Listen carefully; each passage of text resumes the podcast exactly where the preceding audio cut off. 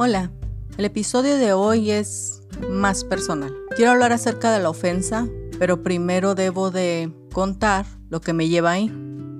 El lunes falleció una tía mía, es la primer tía que fallece del lado de la familia de mi mamá. Fue sorpresivo. Tuvo una infección y falleció al día siguiente. Mi mamá solamente llamó para saludar a su familia, puesto que para llegar a ellos hay que tomar un vuelo de tres horas. Ahí fue cuando ella se enteró que algo estaba sucediendo. Quiero decir, o sea, exactamente llamó para saludar en el momento en el que todo estaba sucediendo.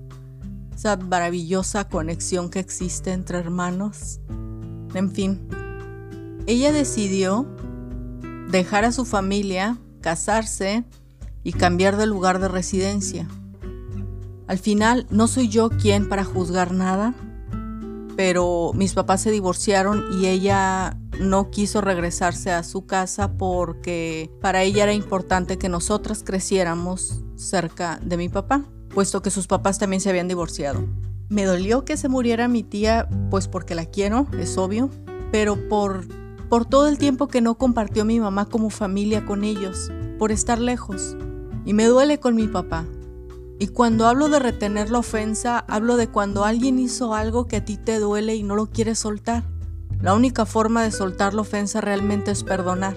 Perdonar porque debemos perdonar, no porque la gente se lo merezca. Y realmente si te pones del otro lado, no quisiéramos que los demás nos perdonaran con completa misericordia de aquellas cosas que hacemos con y sin querer.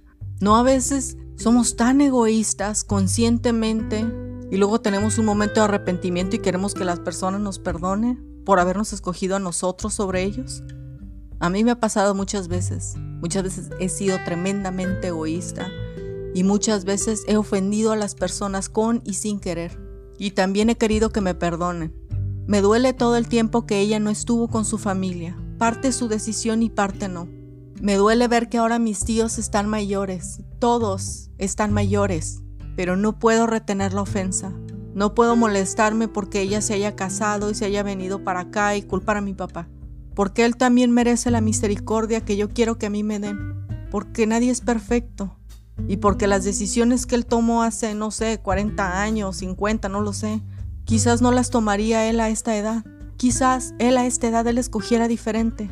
No puedo en mi corazón castigar a una persona por cosas que hizo hace tantos años, porque yo misma he cambiado tanto. No puedo retener la ofensa. Lo que quiero decirte es que tampoco retengas la ofensa.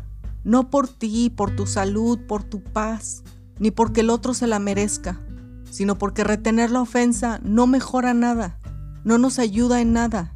Guardarle resentimiento a una persona no mejora las cosas, no te hace justicia, no le da escarmiento, simplemente crea una costra encima de nuestro corazón. Y nuestro corazón no puede latir con libertad con una costra. Simplemente me repito, yo decido perdonar, yo decido perdonar. No tengo nada más que decir. Nos vemos la próxima.